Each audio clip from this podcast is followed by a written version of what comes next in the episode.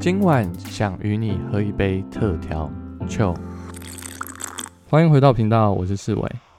哇，很高兴过了几周又跟大家碰面。那在今天呢，邀请我们来宾之前呢，我不知道大家有没有印象，在我们前几周有邀请到呃早安新闻的两位主持人来到我们当中。今天呢，也很荣幸邀请到早安新闻的助战专家林世璧孔医师来到我们当中分享他的故事。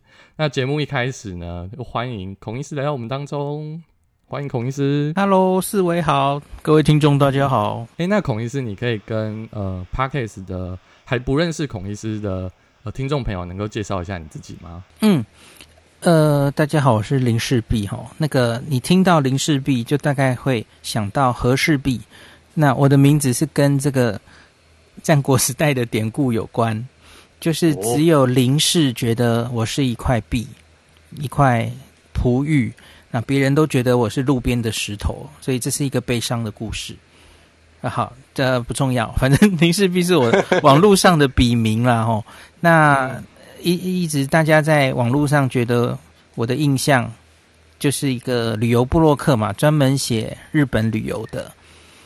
那可是我真实世界的身份是一个感染科医师，然后我在台大感染科有服务过，当主治医师超过十年。那现在我大概在三年前离开台大了哦，那就没有在医院前线工作了。那就是专职当一个旅游部落客，那只是这一年大家也知道发生了什么事嘛，当然是不能出国了，就等于是失业了。那所以，所以这一年我就在网络上，反正也没别的事做吼，就帮大家。卫教科普，这样提供正确的新冠相关的卫教知识，这样。其实今天这个房很特别，就是我们是孔医师在呃 Podcast 里面有一个频道叫林氏璧孔医师新冠病毒讨论会。那这个节目其实也是在 Podcast 大家能够去搜寻，可以听到。孔医师在这个频道有很多的分享，因为其实孔医师，我跟你讲，我这个节目啊，就是我都会邀请，呃，就是在疫情前啊，我都会邀请来宾来我这边的时候，我都会问他们说，哎、嗯，你们喜欢喝什么饮料？那我们会在录音的过程当中一起喝那杯饮料，然后很 chill 的在聊天。那想问孔医师，你平时有喝饮料的习惯吗？或者说你有特别喜欢喝的东西？有，应该就是茶类吧。茶类无糖的吗？对对对，呃，对，偏向无糖的，慢越喝越胖，所以就喝无糖的。对对对，像什么日式绿茶、乌龙茶什么的，大概都这种。那有偏好日本茶吗？像抹茶之类的，那个也不错。那比方说去日本旅游的人哦，一定都很熟悉，他们有一些在便利商店就买得到的茶品哦，像是嗯，Kirin 这个公司出的生茶啦，然后或是可口可乐有出一个。林荫吼，那我觉得我都蛮喜欢喝这两个。嗯，那时候从日本回来吼，在机场有用不掉的铜板，我通常就是把铜板投掉，在自动贩卖机买这两个茶之一这样子。嗯，哎、欸，那孔医生，你喝茶会固定时间吗？还好，还好，早上、中午或晚上都会都可以，因为我我其实不会不太会因为茶然后睡不着。对，所以还好还好，我我没有特定的时间，想喝就喝这样子。因为那时候我跟那个 Howard 跟小鹿录录的时候，就觉得哇，好可惜，没办法请你们喝一杯。哦，不会，我觉得之后疫情后还是有机会的。对呀，对呀。哎，那孔医师，我想问，因为其实我们现在多数人啊，包含现在听众朋友，呃，其实 Podcast 的呃听众也其实陆续增加蛮多，因为其实大家都待在家里。那想问孔医师。你私底下的那一面，除了你节目啊，或者是说在频道上看到的你以外，呃，你疫情的底下这个期间，你的私生活，就是你你平时在家你都在做忙什么啊啊？呃，我我平常因为当了旅游部落专职旅游部落客之后，这两三年我其实很习惯在家工作。哦，因为哦，比方说我的要谈谈论商，就是有有些案子。都几乎是日本那边的公司嘛，哦，那或是台湾这边就很，因为是网络嘛，网络行销，写写部落格等等的哦，所以我我其实本来就很习习惯线上开会，然后就在家里就开始我一天的生活哦，嗯，我觉得变成离开医院哈，我觉得最大的嗯改变就是变成时间都是自己的。那嗯，都待在家里，在家工作。我已经在家工作很久了，不是疫情之后才这样。那所以疫情之后，我其实还算习惯。那就是要非常会规划时间才行，不然在家里很容易就偷懒，就就怠惰，这是很严重的问题。所以一定要有一定的自制力了哦。那个，嗯，对，一一定要自己规定要做到什么目标等等的哦。那所以平常大概就是这样啊。那可是这一年因为又旅游布洛克那边的案子几乎当然都停下来。那这一年其实我觉得就是除了卫教给大家之外了哈，我多的时间其实就是在，我觉得是在休息然后充电吧。就是等到还可以再回去日本的那一刻，呃，我可能可以用到的任何的技能。或是知识，对，我觉得我都在充实这一些。嗯，比方说，就死命的看日剧，不是只是为了消遣而已。嗯，因为因为也许可以去哦那些日剧的拍摄景点。对对对对，你在写那些景点的时候，写进这个日剧，我觉得那是会吸引蛮多人的哈、哦。那孔医师，你你可以推荐大家，因为我们其实最近也都在追剧，有没有什么你推荐的日剧可以给大家？最近。正在播的，我觉得好像很多人也都在看的，就是松隆子的那个大豆田跟他的三个前夫的那一句嘛。哦，呃，有点类似之前的四重奏、嗯、那个，嗯嘿嘿的那种味道的日剧，我还蛮喜欢的。那另外一个就是才婚后复出的那个北川景子演的《离婚家族》，全家人都在离婚的那一部。的，然后英泰演的好好好笑的一个角色了，我觉得这两部我觉得都看得还不错，最近可能也会写心得跟大家分享。因为我其实看孔医师你在那个部落格里面，坦白讲啊，就是我认识孔医师是透过就是这一次的疫情的关系，我听到孔医师的节目，嗯、然后还有早安新闻来认识孔医师，然后后来就发现说、嗯、哇，孔医师原来。在日本旅游的影响力是无法想象的大。可是，可是四伟，我要问你一个问题：你是会去日本玩的人吗？我去过日本，可是你真的你写那些呃，就你的内容解析的很透彻。因为我其实是跟跟团去，不是那种自助旅游，因为我日文不太好。OK OK，就是有去过日本自助旅游，没听过林氏璧可能蛮难的，就对了。对，嗯嗯嗯，好像我周遭呃，包含我有一个朋友，他去日本打工留学，然后我就跟他说，哎，我今天要访问孔医师，他就说孔医师是谁？然后我就说林氏璧，然后他一说林氏璧，他就知道是谁了。应该呃，我觉得还是要看，因为因为真的是这样啦。哈，就是跟日本自助有有去自助过的，有沾上边的，认识我的几率比较大了哦。那可是其他也也蛮多人其实。根本也不太会去日本的啊，有这种人嘛？吼，然后或是只跟团过的，嗯、那真的就是完全没听过我这样不同的同温层。对，我觉得也认识到孔医师另外一面，我觉得很酷。下次应该说疫情后会很想要走孔医师推荐的那些行程跟美食。哎、欸，那那孔医师，我其实，在预备这一次想要访问你的过程当中啊，我就看到。就是呃，孔医师，你在过去的里面啊，因为刚刚有提到你是台大医学院嘛，那我想问孔医师说，在你的求学期间啊，你当初为什么会选择要往医学系这条路走？然后特特别是感染科，因为可能有些的医生他们会说，我想要，可能他们的有兴趣的就是说可能是牙科啊，或者是说风险来讲可能比较低低一点的那些。科别，那当初你为什么会选择往感染科走？这个是两个问题，一个就是为什么念医学系，然后后来再选就是内科，甚至次专科是感染科，那个是后面了哈。你已经嗯医学系毕业之后才会做的选择嘛哈。那对我的两个 阶段的选择，其实我觉得都很诡异。不，那应该怎么讲？第第一个阶段哈。啊、呃，反正我就是那种从小念建中，然后考到分数，考到什么我就去念。可是我在大学之前，吼、嗯，我是几乎完全不确定自己的兴趣在哪里的小孩。哦，嗯，我觉得蛮多的吧，这种人，就是、嗯、啊，成绩还不错啦，吼，那反正就考到了就去念。那可是你要说我喜欢什么，我还真的说不太出来。我比较确定我不喜欢什么。那可是我觉得很多科我都可以接受啊，就念起来也呃有一点兴趣，可是又没有到很明显的兴趣。所以当时我要选择我走哪选哪一个志愿的时候，其实真的有点迷惘哦。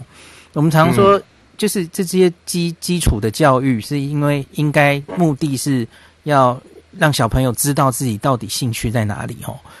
嗯，在我身上很困难，因为反正就是找不太出来。你要真的我说我很喜欢的一个科目，我会告诉你是国文呢。哇！对，因为我高中吓到我哎。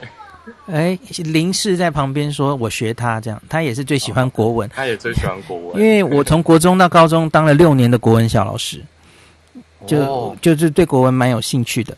那可是医生啦，吼，这个是啊、呃，其实也很大家很多父母那一辈的，就是觉得当医生比较好嘛，吼，有有这样的蛮多这样的父母是这样想的，至少不会饿死，吼，一技之长嘛，吼。那所以我第一年。”考试，我觉得我有点失常。我考到了，就是以第二类组的分数呢，可以到台大机械。那以第三类组的话，大概是北医，就大概是医学系的，已经是第四志愿了齁。嗯，那所以我那时候就犹豫，我到底要填哪里哦？那我就说，好吧，那既然反正我兴趣没有很明显，我也没有特别想当医生哦。那我就说，好吧，那我就填台大机械好了。那可是填完就后悔了，应该是说我 我妈就后悔了。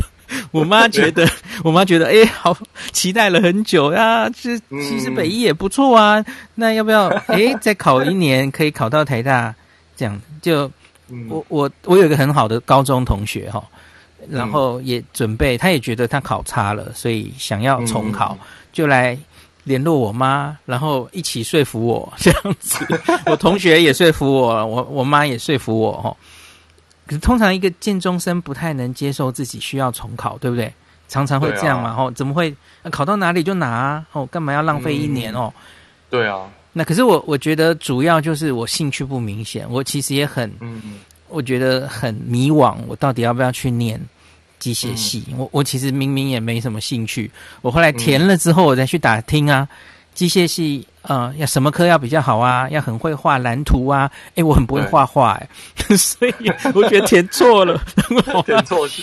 对，所以好吧，好吧，那从小也被灌输说，哎，当医生不错嘛，吼，嗯，好吧，好吧，我就去重考啊，反正重考就就上台大一科，就就是这样而已，就很无聊的故事。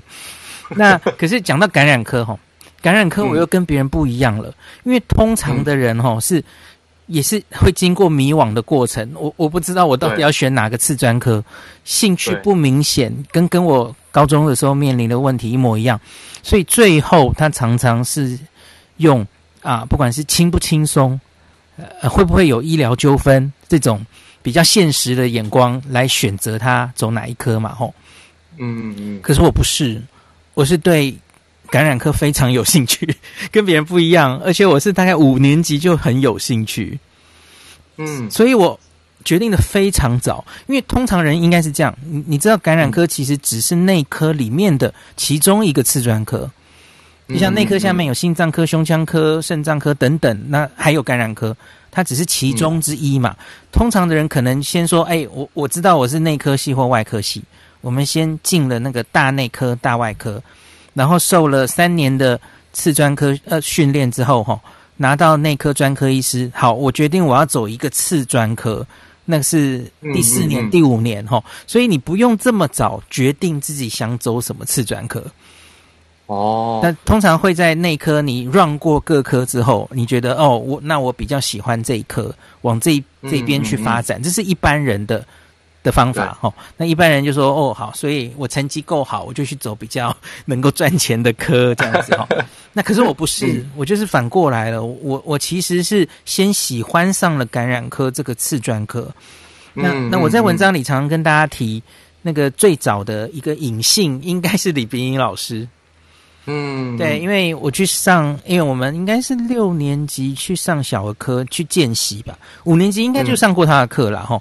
那反正我就觉得，哦，李冰老师这样的老师真的很又博学，然后有点像冷面笑匠哦，讲话又好笑，又很有自己的主张，就是超有自信的那个感觉哦。对，我就觉得，哎，要当医生，当这样的医生还不错哦。那所以，我我就决定想走感染科。然后我那时候其实就对抗生素很有兴趣。你知道，感染科就是开各式各样的抗生素嘛？哦，对，对对对。那所以我面临的抉择反而就是，那我要走内科的感染科，还是小朋友的感染科？我只要做这个决定就好了。对。那最后我。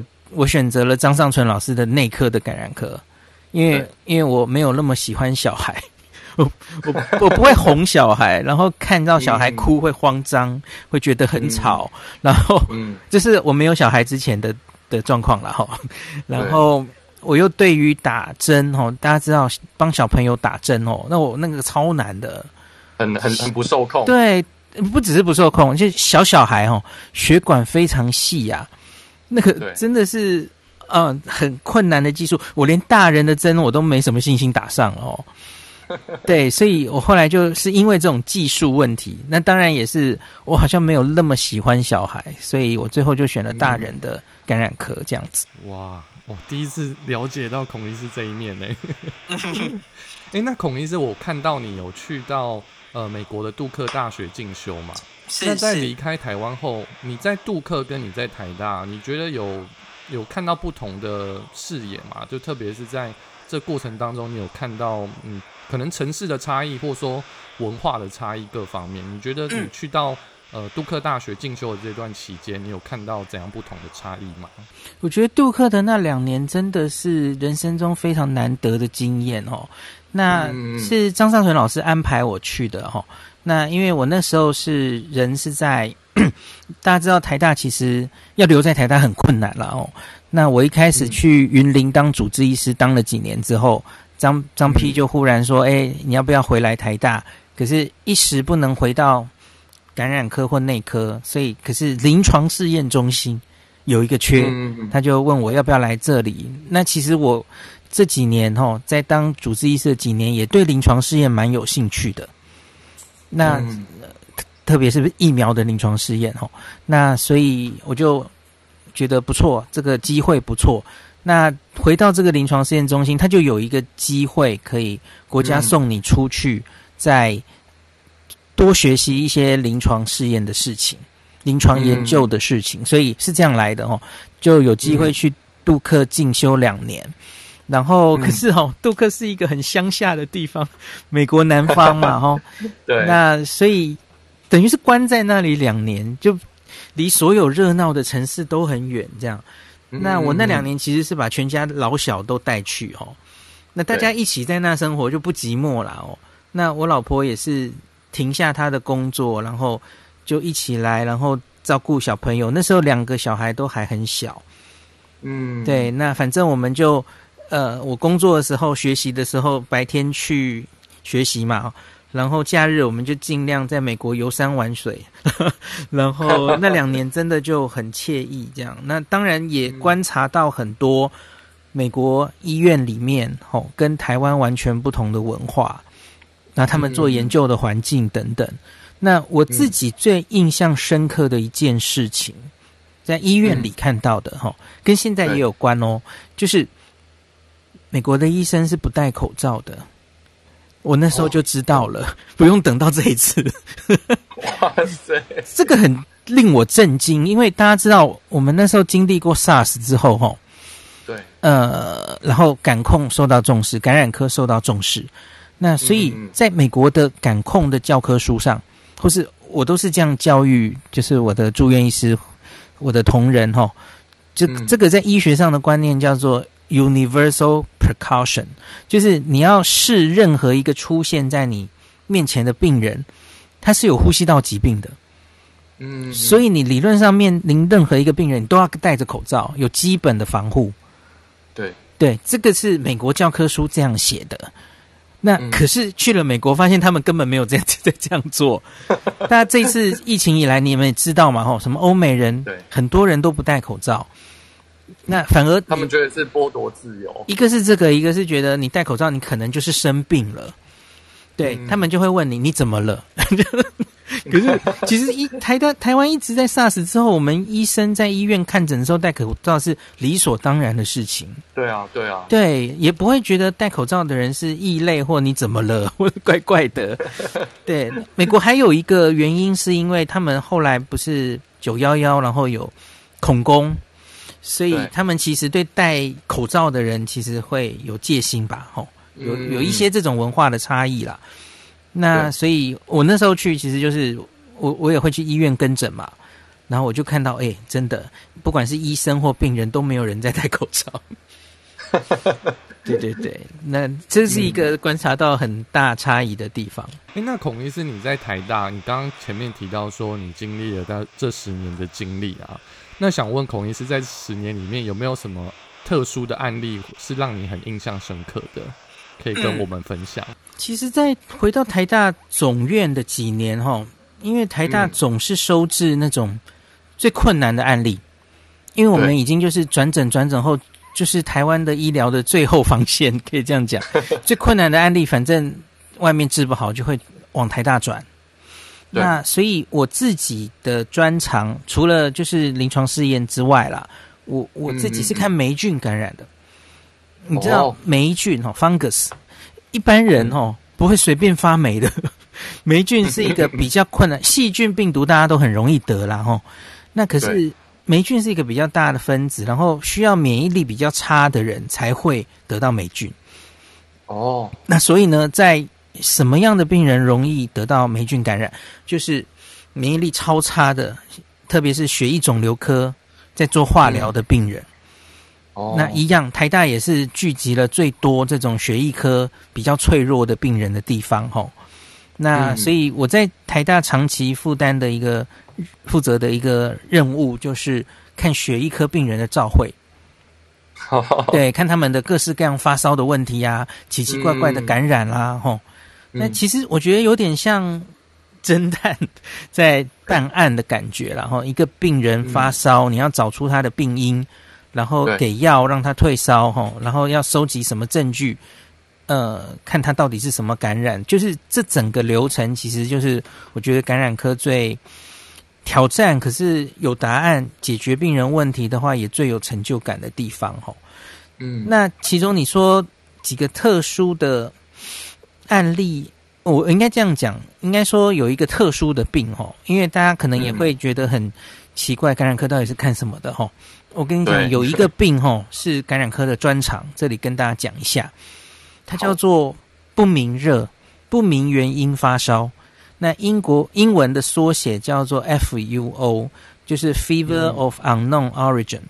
这个人发烧，可是找不到原因，不知道在烧哪哪一几国的哈。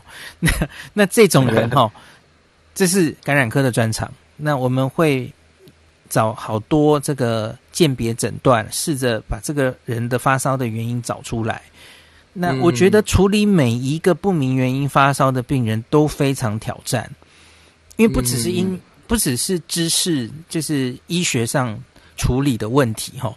你在这个发烧，然后一直持续高烧不退的这个病人，跟病人本身，还有跟病人家属的相处哈，其实真的是非常挑战，因为。随着这个病人哈哦，你抽了那么多血，做了这么多检查，然后结果还是找不到答案的时候，嗯、其实病人还有家属也许会对你开始产生怀疑，嗯，他也会对自己产生怀疑，就我 我到底生了什么病？为什么进了连进了台大医院，然后台大的医师也找不出原因？对，嗯、我觉得这是一个非常有挑战性的病，呃、嗯，那。找不到原因，当然可能也会觉得有时候有点沮丧。可是万一解决了病人的问题，我觉得那个成就感也非常非常大。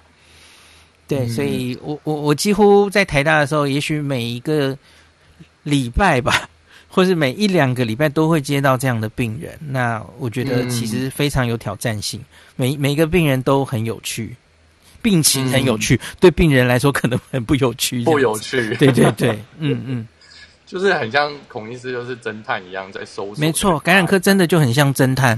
哎、欸，那有那孔医师，你有碰过那一种，就是真的找不到原因，然后需要寻求可能国外啊，或者是其他人来协助你们的这样的。你说的很对，因为不明原因发烧吼，它其实有太多可能的原因了。那所以通常一个主治医师手上有这样的案例，然后一直找一直找哈，有时候也会陷入一种迷失之中哈，就你对。你自己在里面，你可能会有一些盲点看不到，或是没有想到，所以这时候我们通常就会提到科会了哈。我们每一个礼拜都会开科会，就讨论比较困难的案例，然后请教老师或同事。诶，假如这个这个病人还有什么可以做的？对，这时候就是求助大家了哈，大家一起集集思广益哈。因为你自己在里面看了半天哈，也许会有盲点，这时候就请请问老师有什么还没想到的？怎么样还可以帮助病人的？嗯，我觉得还蛮有趣的，就是一个侦探找答案的一个过程。对对对，然后会不会有人找不到答案？会，找不到答案也是一种答案。嗯、这这教科书上有写，因为有一些人哦，他就是、嗯、你你穷尽了各式各样的检查，最后还是找不到原因，病人还在烧，或是病人烧就莫名其妙的退了。可是问题是，他回去之后，因为终究没有找到问题，也许他未来还会烧起来。对，那其实我常常就跟病人说，我记得有一个比例啦，哈，有几 percent 的人在教科书上，哈，就说怎么找都找不到答案的人，这没有答案也是一种答案，因为你做了很多检查，然后把一些比较严重的病，那可以治疗的病，哈，那都已经去排除掉了。嗯，对，所以这其实也是一种答案。那那我、嗯、我通常就会跟大家说，那个在研究上哦，是用年龄看啦。假如你是年轻人，嗯、一个二三十岁的人发烧发烧很久哦，没答案哦，那通常预后是比较好的。就是反正后来也自己就退掉了，因为多半可能就是一些不知名的病毒啦，或是顶多年轻人比较可能变成自体免疫疾病。那反正愈后都会比较好，可是老人家就不太一样了哦。有老人家可能背后其实是某种癌症，癌症本身也会发烧哦，特别是血液肿瘤科那种癌症，像淋巴瘤这种东西哈。那这种东西可能在他淋巴瘤那个被这个肿瘤的量还不是非常高的时候，真的很难诊断，找不到，找不到证据哦。那可是后来他越来越严重哦。哇，这个老人家年纪越大的人，可能会后来证明其实是癌症这样子。嗯，那所以大概就是这样跟这些病人解释。嗯，就这这个不明原因发烧，真的就是感染科的专业这样子。我们也更认识感染科一点了。那孔医师，我我这个问题啊，其实是帮现在有一些毕业生问的。就是其实我们知道，呃，医界我们都会称什么学长啊、学姐啊，或老师这样的称称谓。那想问孔医师，嗯、呃，呃，你的你的经历很特殊啊，你就是不知道自己要怎么，呃，就是说你你的要往医学院这件事情走，你不知道当初你就是成绩到你就往那里去。那我想问一下，就是你认为怎样的人格特质的人是适合读医学院？因为你已经是他们的学长了，那需要、哎、需要有怎样的心理素质啊？那你你在医学院会遇到？哪些的挑战？因为我觉得想念医学院的高中生，他们可能也会有一个可能他们的期待，或者说，嗯哼，他们想知道学长会怎么建议他们。嗯，我觉得当医生这个很重要的一点是你应该要很喜欢跟人接触，是比较重要的。嗯，因为当医生终究要。要问诊嘛，吼，要跟病患对谈，然后问出他们的问题，嗯，然后所以我觉得你要喜欢接触人，其实蛮多行业都是这样了，吼，可是医生也是这样，然后当然有一些比较特例的医生是像是影像科医师、病理科医生，嗯、那你就不用接触人了，你比较内向，好，没有这方面的能力的话，你还是有这样的医生可以当，可是多半的医生你是要看病人的。要找出病人的问题，嗯、然后病人要相信你，他才会跟你讲全部他的故事哦，他的症状哦，嗯、呃，所以我觉得要喜欢接触人的人，至少不能排斥、嗯、哦。嗯，一个是这个，那第二个是学理上你要有的，嗯、学术上要有的能力哈、哦。我我常常觉得最顶尖的人才哈、哦，那种科学头脑哈、啊，数学都很好啊，物理都很好的人哦，应该去当科学家。嗯、当医生太可惜了，因为我觉得医生比较偏向，老实说，其实比较偏向文组诶，某种程度上，因为你知道我们念我我们念那个解剖，然后我们念化学，哦、就是医、嗯、医生要就。高中学到的科目，未来医生什么科目会用到？我跟你讲，就是化学跟生物，哦，这两个最常用到。嗯、哦，数学很烂没关系，用不太到啦。对，我微积分超烂，所以我物理也很超烂。那我没有很聪明哦，我我觉得我不是很科学脑，就是第二类组那种人。我适合当医生啦，嗯、在这方面来说，因为你看我国文好嘛，我比较擅长背诵，记记忆力哈，所以医生。真的有太多东西要背了，那他没没什么道理，就是硬背。多半的很多东西是这样了哈，比方说解剖学哈，这这个骨头叫什么 什么骨，那个什么？对，那那些其实都是硬背的，不一定有道理嘛哦。那化学很多东西其实也是这样硬背，化学式哈。对，那各式各样的的，当然什么。诶，有时候当然也会归纳出有一些那个，可是我觉得偏向是死背硬背的这种 知识哈、嗯、比较多，而不太像是数学物理那种第二类组的。我那种真的是要天才，要有天分才能走。所以我觉得地才哈 努努力的人其实是可以念医科，可以做得起来的。嗯嗯嗯嗯嗯，大概这样吧。所以那个记忆能力跟背背背东西的能力要很强的人才有办法。要要，肯定要。嗯。哎、欸，那孔医师，你刚刚前面有提到家属啊，那我想问孔医师，就是说，其实我们最近呃，因为疫情的关系，其实，在医院都会听到一些可能比较负面的声音。那特别说，那其实医院有时候会有我们所谓的急诊的家属，那我们可能会在急诊室啊，或者是加护病房啊这样的一些呃情境里面，会听到一些可能。家属，然后或者是他们会对，呃，可能医护人员啊，或者是护理师，可能会有一些言语上的一些，嗯，比较情绪性的一些发言。那我想问孔医师，当你面对这些声音的时候，呃，你是怎么样去面对这些负面的声音？呃，我觉得这几年在医界越来越有这种，哦，我还在当医生的时候了哈。对，因为我觉得未来的美国可能就是现在的台湾。大家知道美国的医疗环境哦，虽然医生待遇很好，可是其实美国你很容易被告。还有那种专门帮，就是帮病人说，哎，你要不要提起诉讼等等的这种嘛，吼。那那个环境是这样的。那我觉得台湾也越来越变成这样，因为三四十年前，其实大家都对医生偏向普遍是很尊敬、很权威，然后根本不会怀疑医生，对不对？那可是现在已经不是这样了。大家你看网络的时代哈，随便人就可以去网络上查一篇，然后来质疑你。虽然他可能根本不懂哈，或是他看了别人丢给他的什么，他就他比较相信网络，不太相信眼前这个医生哈。然后所以会越来越多人是带着质疑，然后带着他他觉得他来到医院，他是一个花钱的大爷。是把服把你当服务类来看哦，好，他他他出钱了，他是来享受医疗的，所以反而对医疗是百般挑剔，这样子这样的人哦越来越多。那我自己因为遇到这样的病人越多的时候，其实就会变得有点累。嗯，对，日积月累工作之后，这是压力的来源了。因为处理这样的病人，其实真的很累。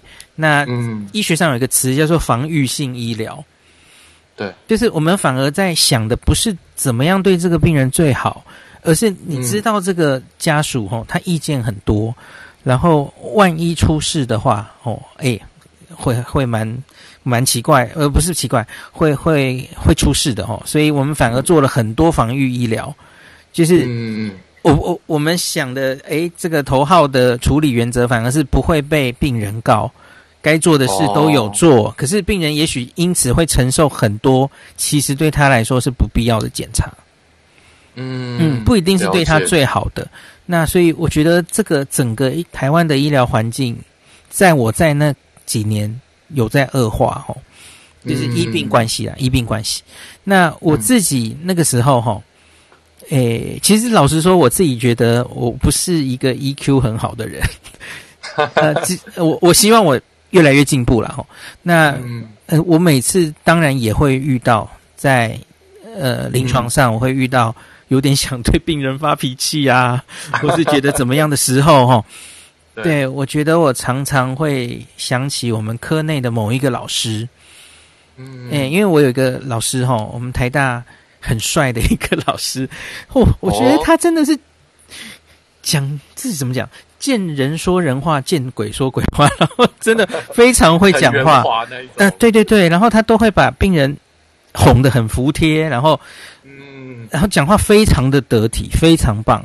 然后解释病情到病人都可以完全了解，所以我常常跟在他旁边查房，啊，学生时候就是嘛，哦。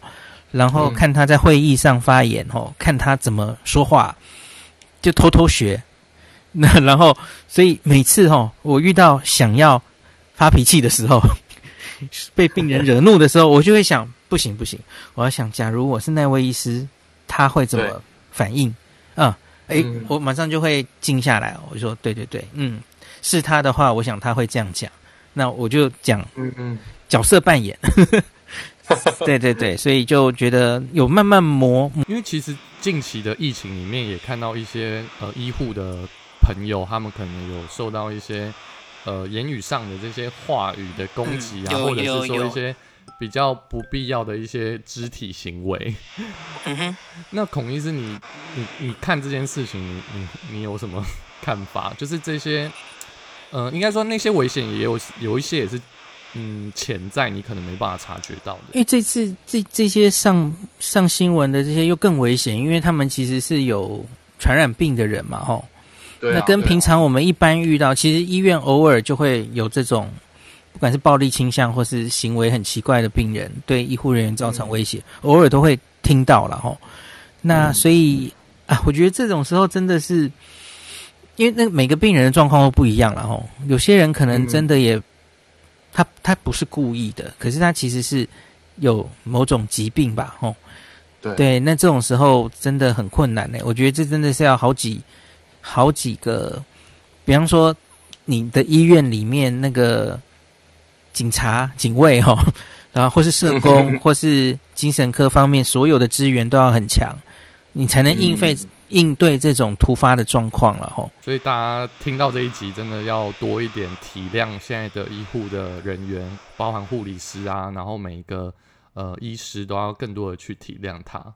那呃接下来呢，因为其实今天呃在新闻媒体上，然后还有呃国际新闻里面有很多新冠的这样的病毒的一些新闻，那我就把接下来时间交给。呃，林氏璧孔医师他跟我们分享一下，在今天台湾呃，甚至国际上的呃疫苗啊，或者是呃病毒的这些疫苗的变种株这一块，可以请呃孔医师跟我们分享。今天这个是从昨天到现在哈，很多新闻的在报道某一件事，就是说英国首相 Boris Johnson 宣布他们要在延缓一个月才完全开放的这件事哦。嗯，这新闻其实就是有一点让人一般人看起来会很恐惧的，在渲染某一个消息哈，就是说我们现在应该叫它 Delta 病毒了哈，就是印度变毒哈。他说 Delta 病毒，他说英国啊，他说爆发哦，这英国即使打了疫苗也没有用，然后嗯，猪还是肆虐哦，就是用那种各式各样的文字，然后他说到目前为止哈，那个 Delta 病毒死亡。因为 Delta 病毒死亡的英国的人里面，哈，竟然有三成的人是已经打过两剂疫苗的人。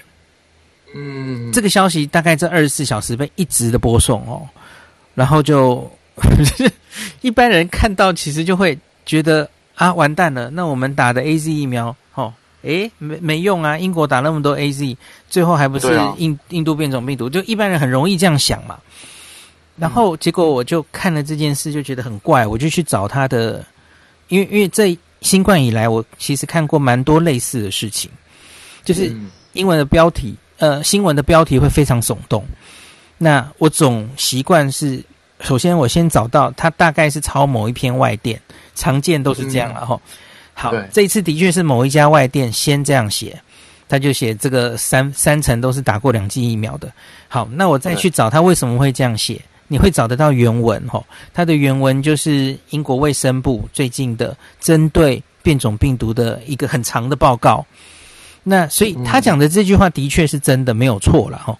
那可是我个人觉得这是一个非常不负责任而且恶意的解读。因为因为怎么讲呢？我们要先先看，就不能见树不见林啊！吼，就是科学科学应该要看整件事的全貌吼。那这件事的全貌是这样的吼，英英国因为大量施打疫苗之后，那它原来疫情都控制的很好。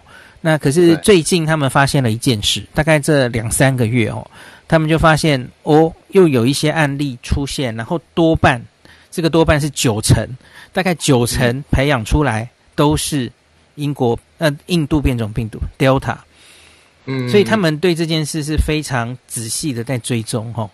那他们看今年二月到六月到英国急诊造访英国的急诊，然后。做病毒定序，他们总共有三万例哦，三万三千例都是 Delta。那我先跟你讲一件事，嗯、这里面哦只有四十二个人死亡。你你算一下就知道哈、哦，他死致死率只有零点一 percent。嗯哦，怎么这么低？哦，这么低，我觉得是有原因的，嗯、因为啊，我继续讲下去，这三万三千人里面哦，多半都是还没有打疫苗的。那有打疫苗、已经打两剂的人呢，只有一千七百八十五个人，只占六点二 percent，六点二哦，很低哦。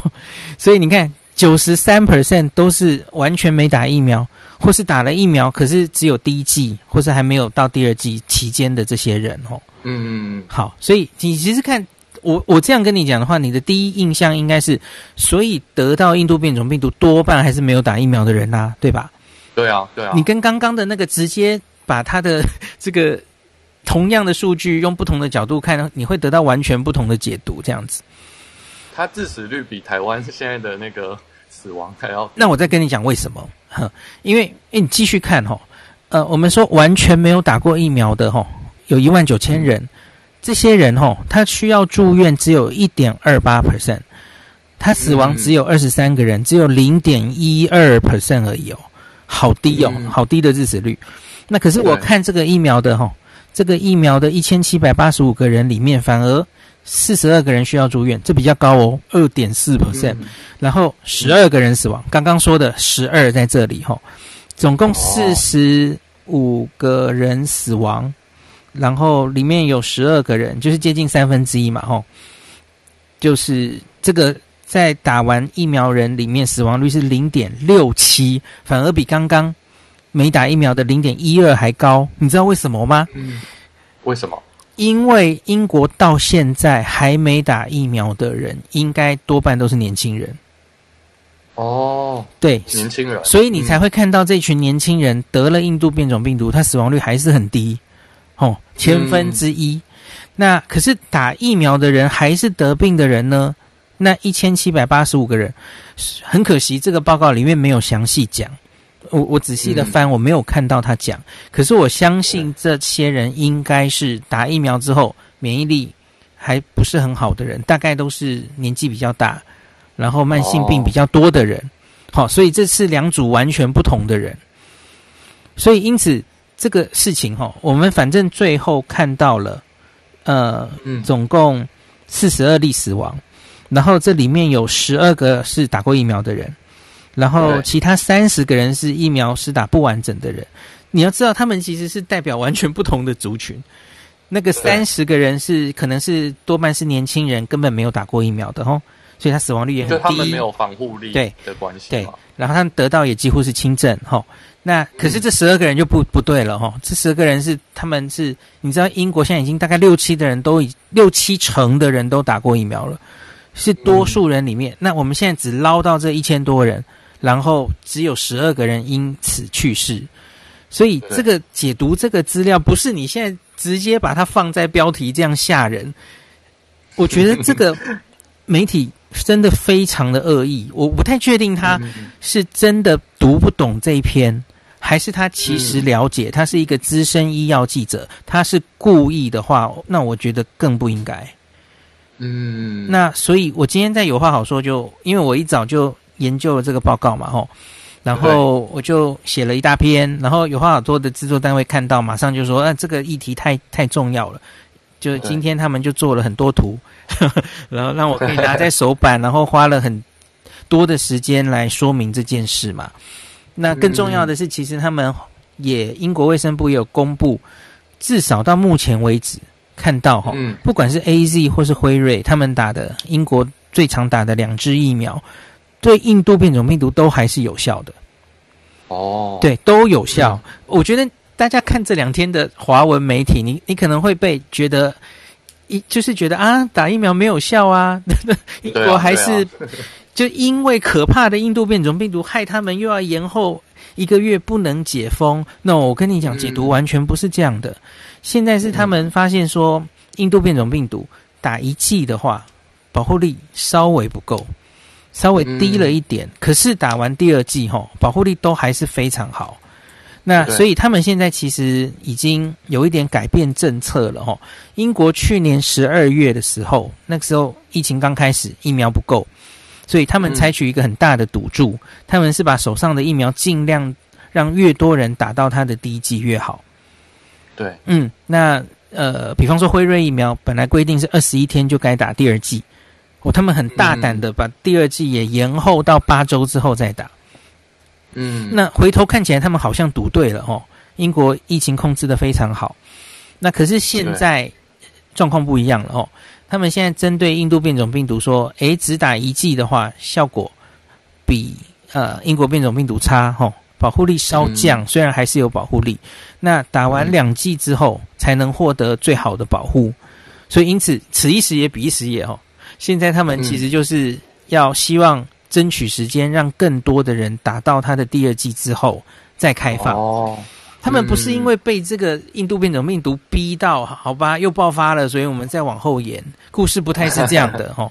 你看他死亡率那么低嘛，哈，他要硬着头皮现在开，其实也也未尝不可。可是我觉得他们其实做的是还蛮科学的决定，就是说我们假如再多一个月哈，我们预估。大概打完两剂的人可以到多少？那所以他们算模型，觉得这样子开起风之后，那个成功的机会比较大。嗯，那当然，英国民众现在很多也疯掉了哈。为什么我又要 延后一个礼一个月？因为他们已经努力了一年多嘛，哦，锁了一年多哈。那当然，心里也是一时不能接受的人蛮多的哦。可是我自己觉得，英国政府这个做决定是有它的道理的啦，哈。嗯。哎，孔医师，你刚刚说六七成的人施打，嗯，那包含是打第一剂的部分吗？对，当然，当然，就是、哦、他们现在其实也已经打得很高了啦。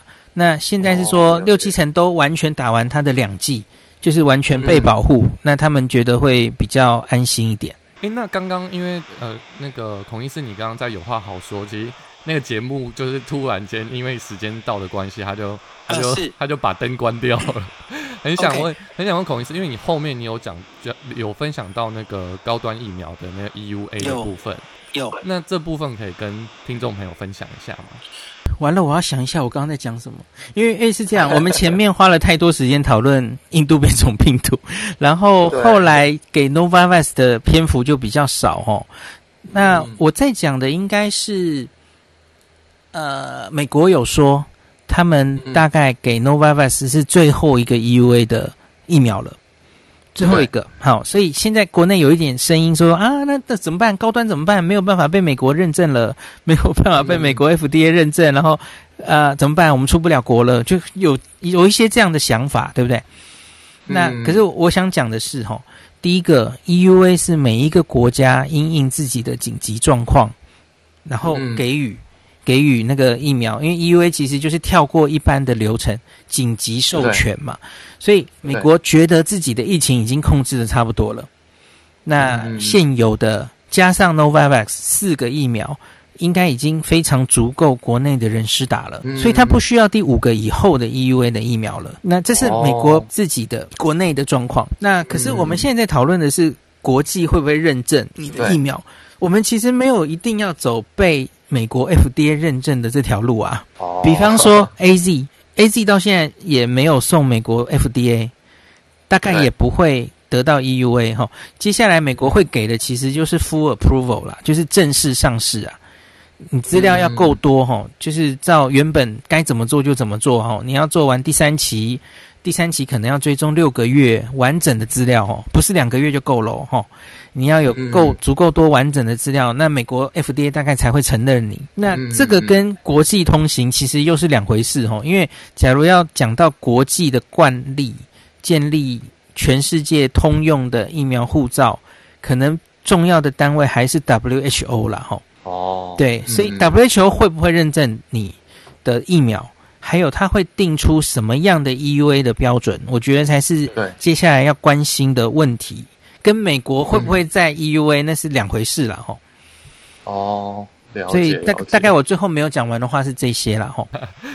这终于有听到后续你讲的部分。嗯嗯嗯。那想问孔医师，就是因为现在我们坦白讲，就像刚刚孔医师你讲，很多的媒体他们可能在。报道一些讯息，有可能啦，他们就是取他们呃所谓的标题很吓人，然后让我们去呃看这样的资讯跟内容啊。那呃呃，像孔医师，你可能会去找一些就是国外的研究啊，或者是报告啊这些内容。那你觉得台湾的应该说听众朋友或者在收听的朋友，他们能够除了我们现在打开传统电视以外，哪边的讯息是比较适合去？获得这些相关的内容的，你是说关于新冠的正确知识吗？对啊。诶，电视节目我真的就只推荐有话好说诶，因为其他的齁，大家知道新闻啊，我觉得新闻真的是太参差不齐了。呃，不管是新闻或是网络的电子媒体，你知道新闻也有电走电子的嘛？齁。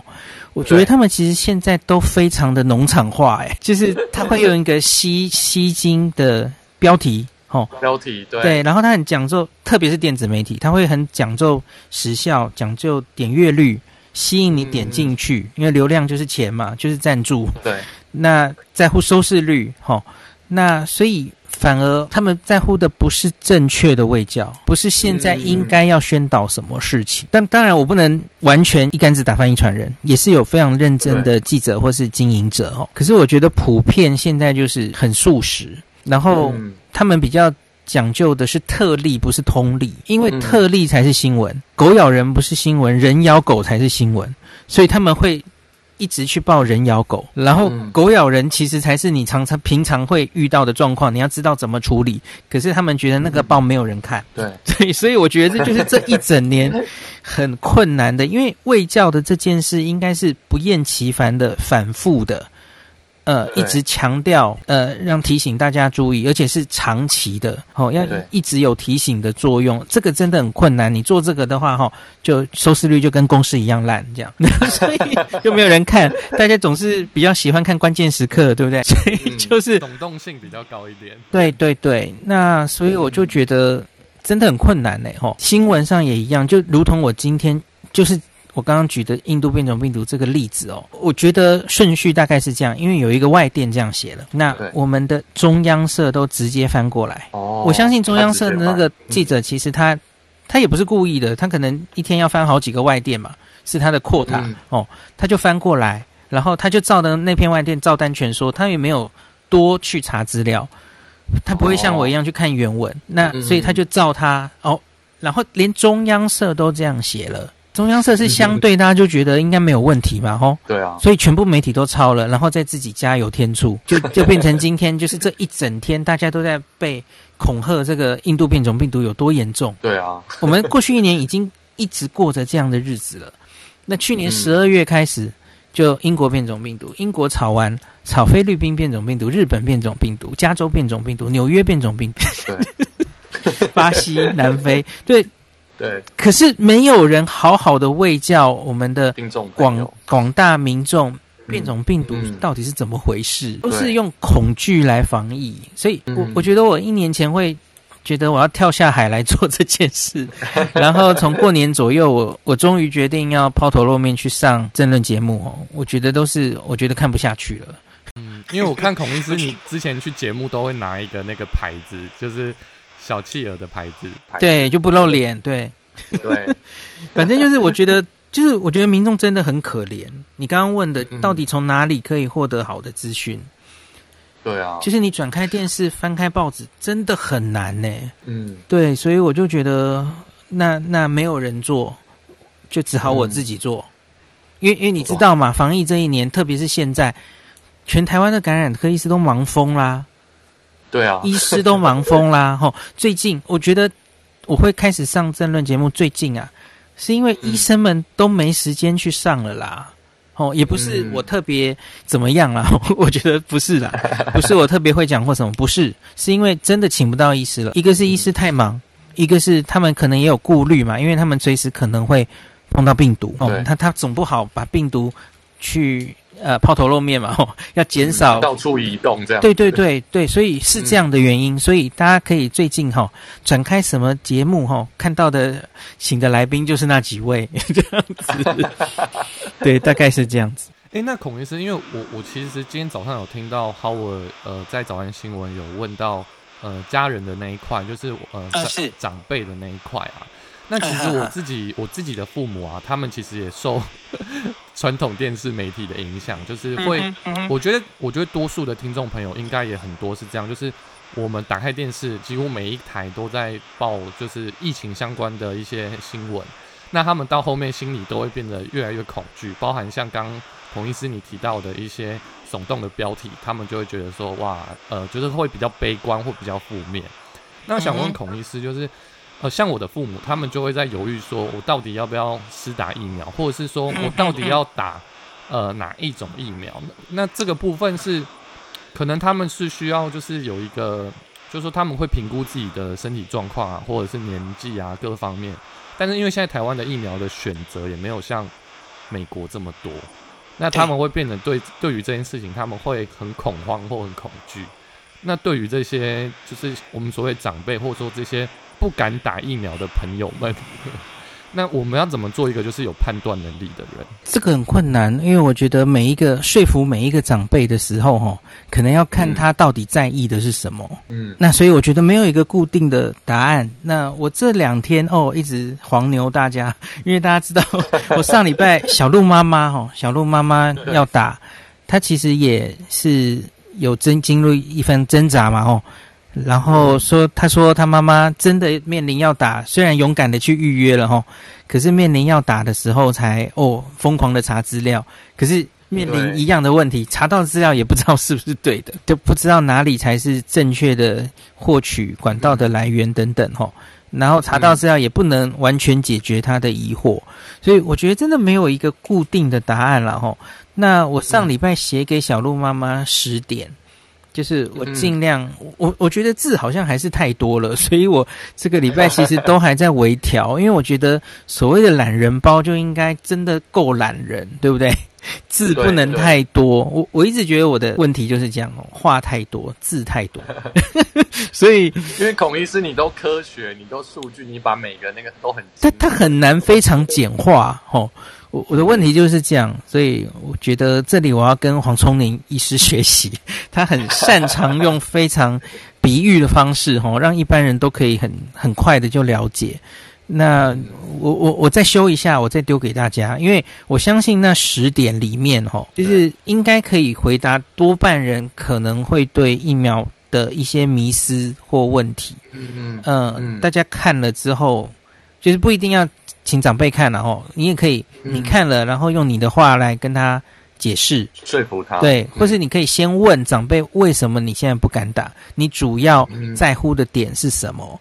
那你可能，然后先看过我的资讯嘛，吼，然后你可能就会轻易发现到长辈对于疫苗的认知是完全错误的。对，对，那那你就可以举例子跟他讲。然后像是我，我听到最近有非常多听众跟我互动，就是他们最近其实都在说服长辈 要打疫苗嘛。吼，有有一招我觉得蛮有趣的，然后我听了也深受感动哦。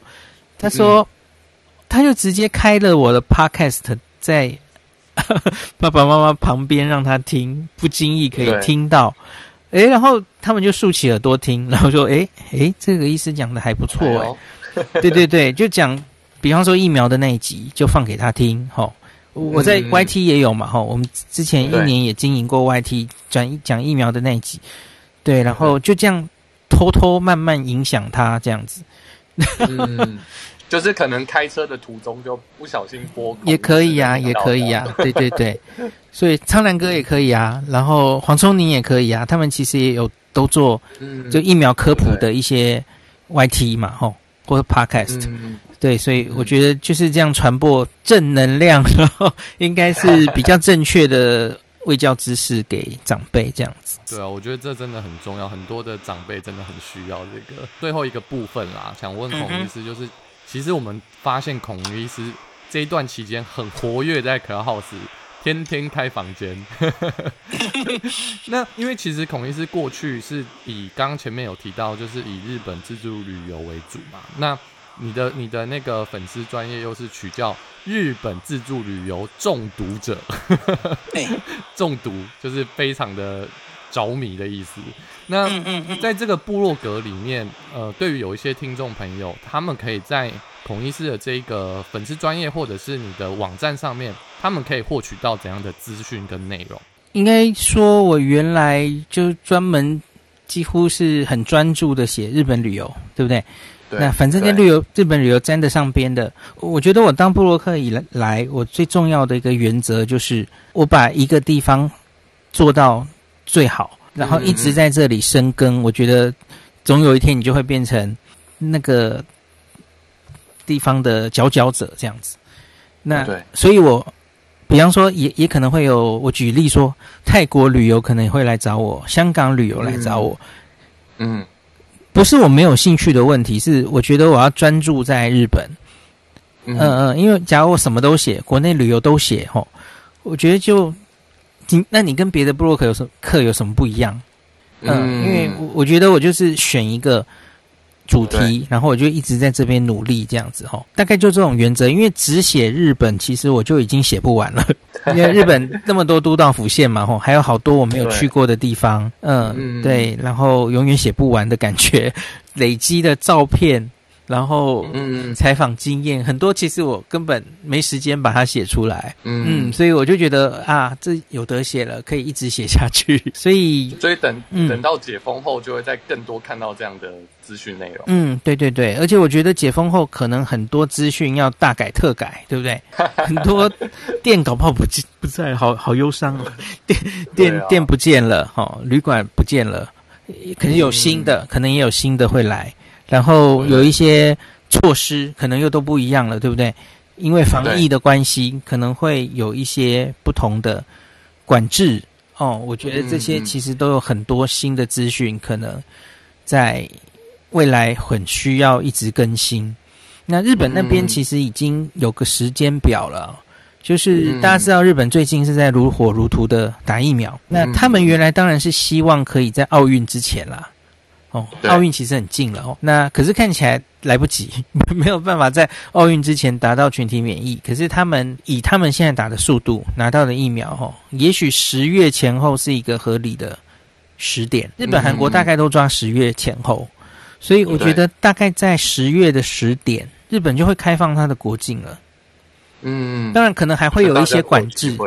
对，呃，比如我们可能要打完两剂 AZ，两剂这个。高端搞不好不行，好，再再说了，我不知道怎么样了。那所以那也要日本他们的施打率有到去，对，这是重点。他们一定会自己达到了一个程度，他们才会开放国境，大概是会走这条路哈。各各国都是嘛，现在世界各国都是。那所以我们自己呢，去日本是日本那边控制的你的防疫的的一些措施。可是你回国的时候会不会免除十四天的隔离？那又要看台湾自己的注射率了。因为部长其实一直是规划，希望台湾也是超过六成的呃群体免疫的门槛，我们才可能比较免除这个回来的十四天，十四加七哈。所以日本会开的比较快，可是我们这里什么时候？因为因为你最近有人说什么国国产疫苗打了不能出国，没有没有，都可以出国，只是会关几天的问题而已。你可能日本要关你十四天，然后回来台湾又要被关十四天，的类似这样的问题了吼。那所以我觉得，嗯，真正要恢复类似原本的国际交流，是这些打完疫苗的人，呃，要要能解除这些隔离的话，才才有恢复旅游的可能嘛，吼。不然谁有那么多假，对，对不对？对，所以那时间点我真的很难预估是什么时候，因为也要看我们这边嘛。嗯、我自己是觉得年底是太乐观的估计，嗯，也许要到明年初。那可是有一个国产疫苗是很大的变数，对吧？因为国产疫苗不知道是不是真的可以顺利解盲成功，然后 EUA 成功，嗯、而且量产也都没遇到问题。大家又愿意施打，嗯、那它也许是也是一个因子。然后国国际购买的疫苗是不是能终于陆续到货，也是个因子嘛？所以这真的很难估计。我还想问孔医师，就是因为在 Clubhouse 这个社群啊，对于你之前都是以布洛克为主嘛？那你在使用 Clubhouse 的这个软体上面，你比方说你跟听众朋友互动啊，或者说你在经营你的呃，你每天晚上的十点的录音房以及。找全球串联早安新闻，你在 Clubhouse 的这个 App 的里面，你觉得跟你过去你经营的媒体，你觉得有什么不一样的看见吗？或者是，哎，你觉得有趣的点在哪，会让你那么持续的在这个软体上？呃，相对于，哎，因为我是一个混网络的部落客吼，所以大概这十几年，只要有新的网络平台，好，新的 SNS。呃，社交媒体、社交媒体工具，我就几乎都会去尝试看看，因为总是希望自己的部落格可以被更多人看见嘛，吼，有更多接触到不同 TA 的机会。那，嗯，所以当然当时也是因为好奇就进来看看了，吼。那可是我我觉得跟很多人的感想一样，就是 Clubhouse 真的是好像是一个 划时代的一种声音的媒体，吼。因为以前的媒体多半都网络上的话，多半就是文字居多，那不然就是影像嘛，嗯，YouTube 嘛，吼。那可是声音媒体可以如此这样子。那我之前没有碰过 Podcast。那我之前就觉得，嗯，为什么 Podcast 这种东西会有人听呢？就是那现在还有多少人会听收音机呢？这样子，就是顶多你上班的时候听嘛，哈。没想到孔医师，你一开节目，你的节目就冲上排行榜，这样。就因为我我也是一个很新的 Podcaster 嘛，齁。我从四月二十九开台，然后每天做。那我觉得会这样的原因，是因为哈，获得成就感。就是我这一年其实哈，我每星期一都在。YT 直播，对，那的确也有一些，当然也是讲疫情的事了哈。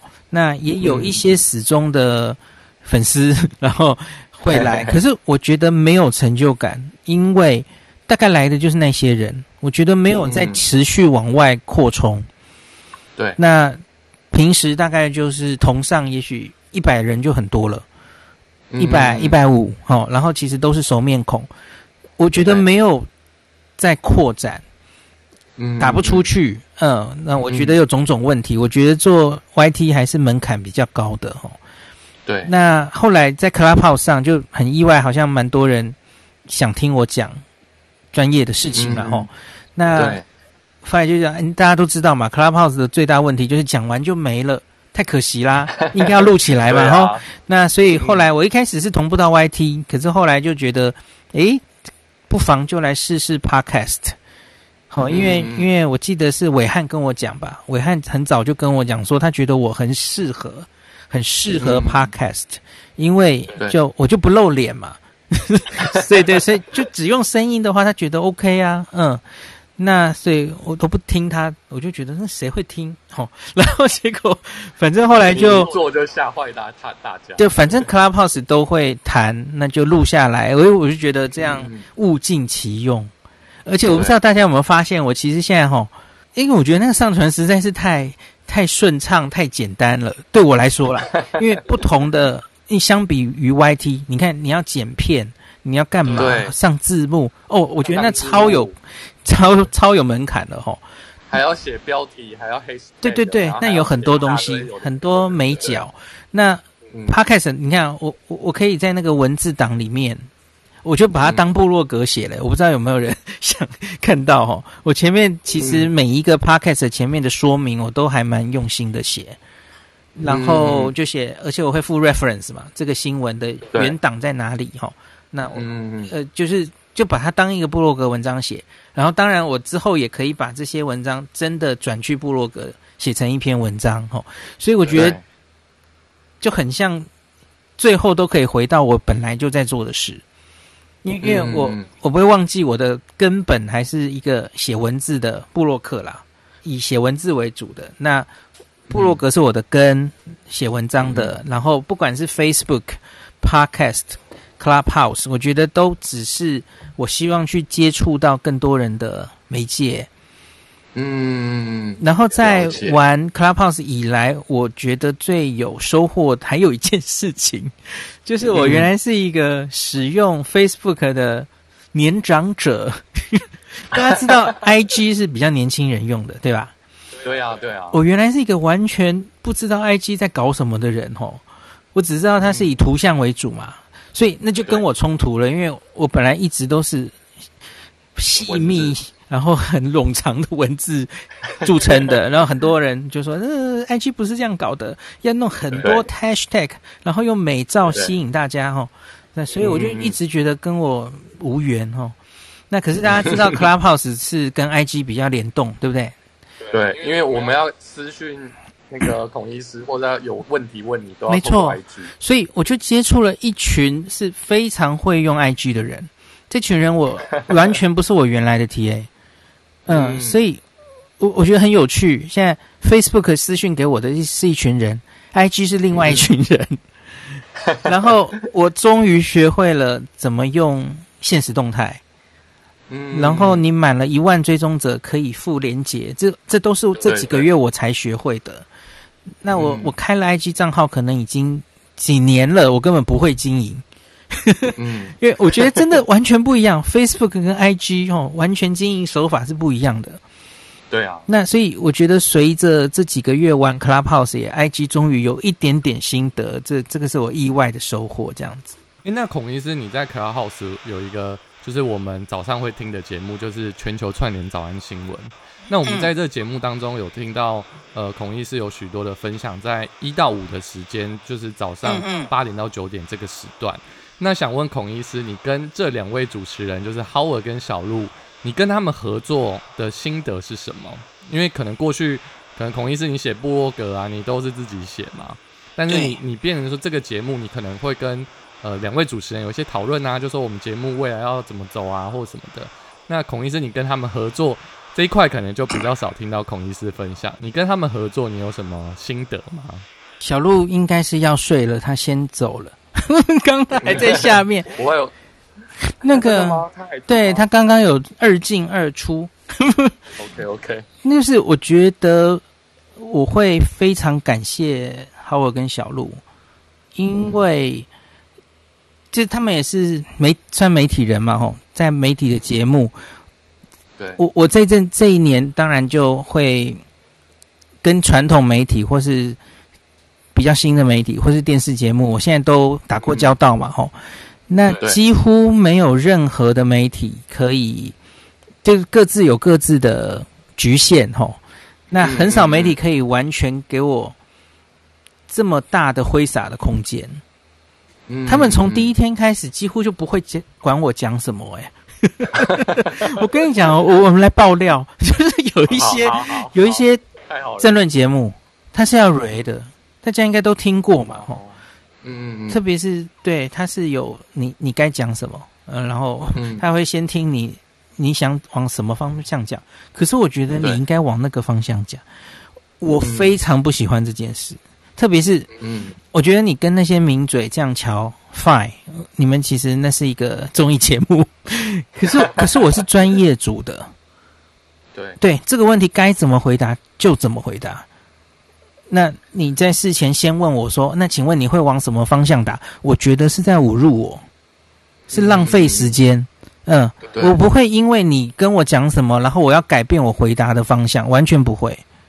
嗯嗯，孔医师就是都是用数据跟科学去说话，不会不会想要就是被影响这样子。对，特别是有一些节目吼，他其实就不会问我专业问题的时候，我也会很受不了，忍耐 忍耐一下就过去了。反正比方说啦，有一次有一个人就问我说：“呃，关于那个呃宅神朱叉叉哈送花篮到指挥中心，你有什么看法？你觉得我要有什么看法？你就问，跟你又没关系。对呀、啊，跟我没有关系啊。嗯，我觉得就是回答专业的事情就好了哈。”那反正那种时候我就只好引导到我想讲的事情啦，大概只能这样子。嗯、那我觉得哈尔跟小鹿几乎完全不会，就是他们是完全信任我的。嗯，对，顶多我就会丢，我今天想讲这个，然后他们偶尔会有反应说，哎、嗯，那个这个可以跟我们的什么接在一起。哦，对，那可是他们几乎完全不会干涉我想讲什么。嗯，我相信他们跟 Dennis 老师大概也是类似的状况哦。嗯，所以就是我，我觉得他们、嗯、他们是很尊重孔医师的专业的，然后有一个信任感在这当中。那我我其实也很意外，为什么有这种荣幸可以获得这样的机会，然后就、嗯、我，然后我我觉得也也因此训练，我是被训练的，你知道吗？因为每个一到五早上，我我就有那五分钟。我七点大概就要把草稿丢给他们。我今天想讲什么？嗯、我我现在比较忙了啦，我不能做那么，我可能只是丢 title。可是我之前是连下面我要讲什么全部都写好哦。我不知道大家记不记得，就是嗯，bio 里面就更新了吼。对，就是逐字稿都写好了，所以那篇文章可能之后就会在脸书也发。然后每个礼拜一到五都这样做，所以有任何值得跟大家分享的东西。我其实几乎是第一时间，随时就会掌握到，然后都是整理好了，可以随时跟大家分享的，然后怎么问都问不倒这样，所以 就我觉得，因为有他们这样，而且一早就要跟大家分享哦，所以之后遇到任何节目上要回答任何问题，然后记者想要忽然打电话来专访什么的，我几乎完全不会被问倒。就是被，因为你都 ready 好，没错没错。然后像现在呢，甚至是因为因为这些节目不一定知道制作人不知道什么东西是正确，或是什么是呃可能有误导或怎么样哦。那所以他们也会问我说：“你有什么想讲的？有什么嗯比较正确的卫教？这个时候想带给大家的。”所以他们也变得蛮主动的哦。然后我就会说：“那那那你去做这张图。” 然后或是怎么样？对，我觉得这样很好，这样是很良性的循环，而不是只是我被动一直被他们问，也许是很奇怪的问题这样子。对，所以我觉得还不错。我我在这些节目里面有比较主动可以讲，我觉得现在需要澄清、需要厘清的事情这样子。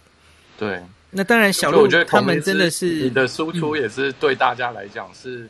一个嗯，我们我们听起来，我们也觉得你就是很真实的在分享自己，对啊，对，我觉得浩跟小鹿真的是该怎么讲呢？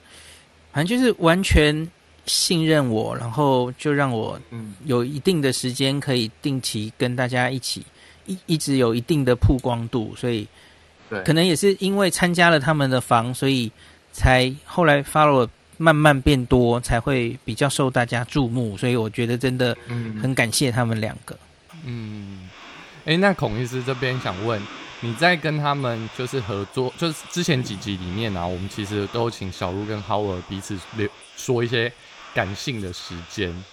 那孔医师，你对在收听你节目的听众朋友，你会你有什么话会想要对他们说吗？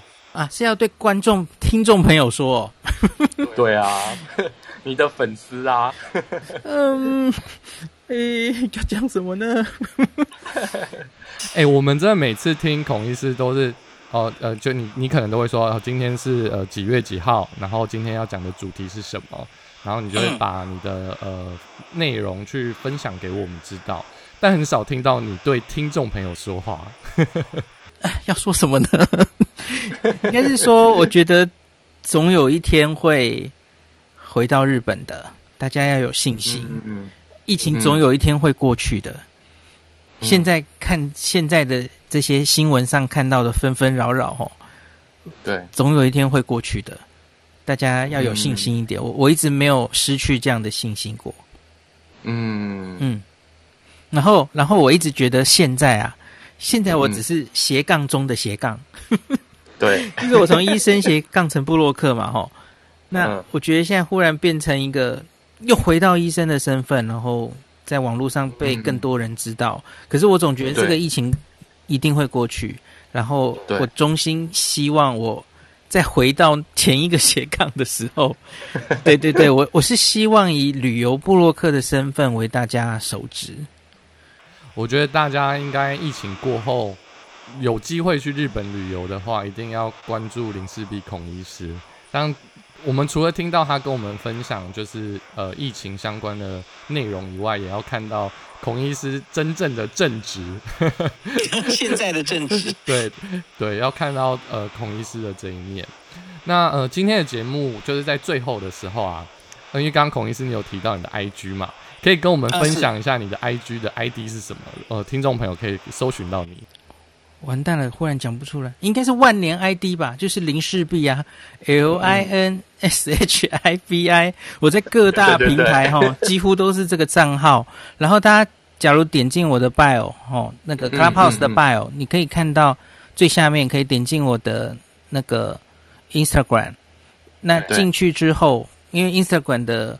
自我介绍那里可以附一个外联的连接嘛？哦，只有一个。对对。那我我做了一个类似电子名片的东西，那里就有、嗯、我我刚刚说我不务正业，我什么样的奇怪的网 这个 SNS 我都会弄嘛，所以你在那里可以看到我经营的所有账号哦，什么 YT 呀、啊，什么 Telegram 啊，好多东西。对。所以你 Line Line at，然后 Line 社群哦，其实我都有经营，所以大家可以选择自己。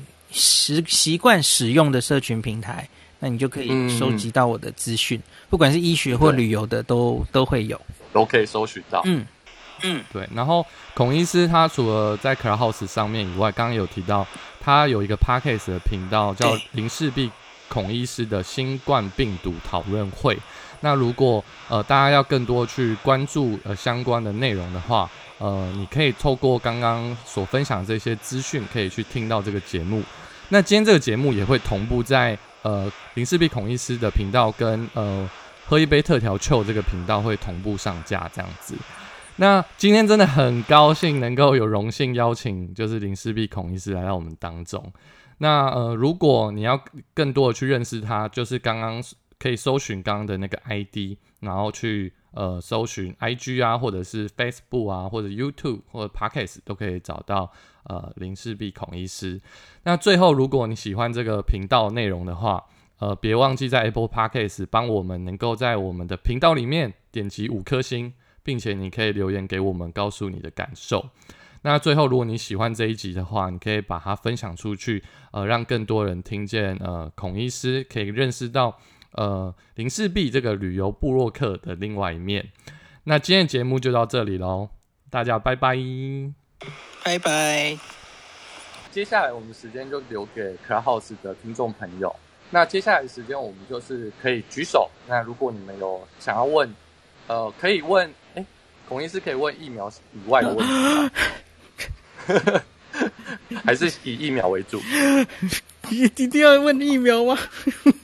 啊好，都可以，大家大家自由，好不好？随意好了，随意随意。那因为今天这个。房的特性是不是故意不要问疫情或疫苗的东西比较？就比例没那么重。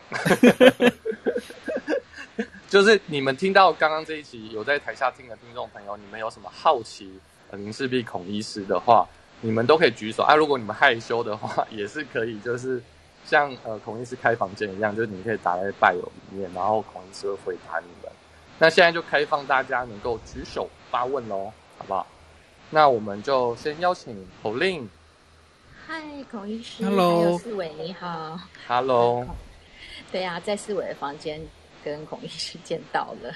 对，今天啊，没有，我刚刚真的在下面一直很想要，就是按拍手，就是孔医师真的对，因为我看了那个中文的新闻，对于英国的解释，我也是真的很头大。是哈，是哈。对，然后那英文的英文如何？那个英文的新闻这两天是怎么报的？呃，其实。其实，因为孔医师就像孔医师之前也有也有跟大家分享的，就是各国的那个 lockdown 就是封城，其实是各国定的嘛。那现在我们已经进入到第三阶段的解封，那剩下最后一阶段，其实最后一阶段就是没有阶段啊，就是全部打开。那第三阶段的话，其实跟第四阶段没有差很远，所以现在你如果到英国，你会觉得生活其实蛮正常的。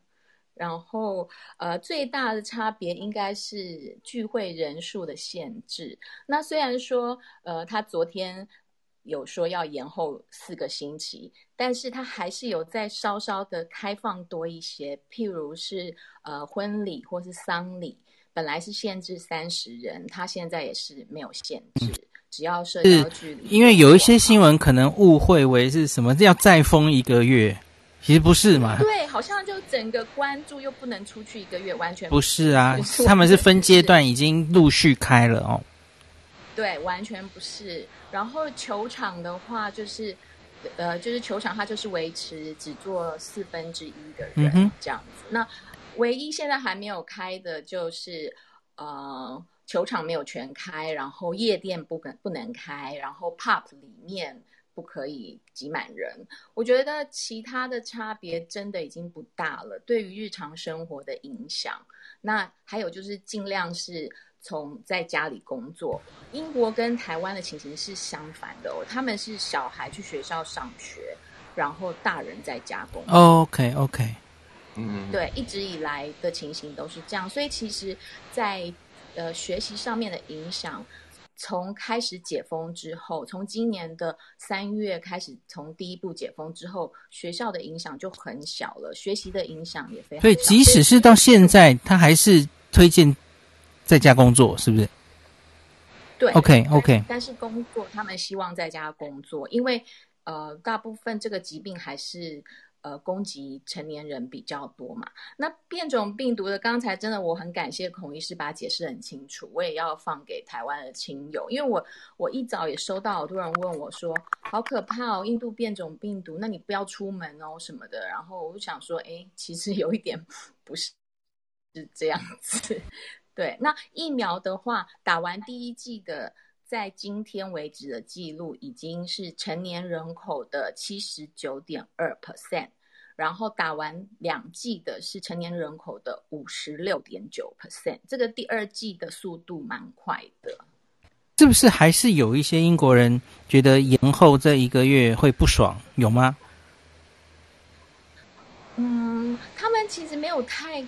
太担心这个封城，我觉得封城这个是中文字的解释。其实他们对这个 lockdown 已经没有那么多的的的感觉，因为第三到第四全部开放，其实差距不大。再加上我刚刚说的，其实有些限制也放宽。像之前的话，还有像老这次的话，譬如说老人院的人，如果你出来外面，原本是回去之后要隔离十四天，那现在也不用了。就是他们可能觉得就是不需要做这步骤，所以他的他的那个改变没有那么大。嗯、但是英国人应该比较期望的是旅游的。OK OK，可以开放。差在旅游对吧？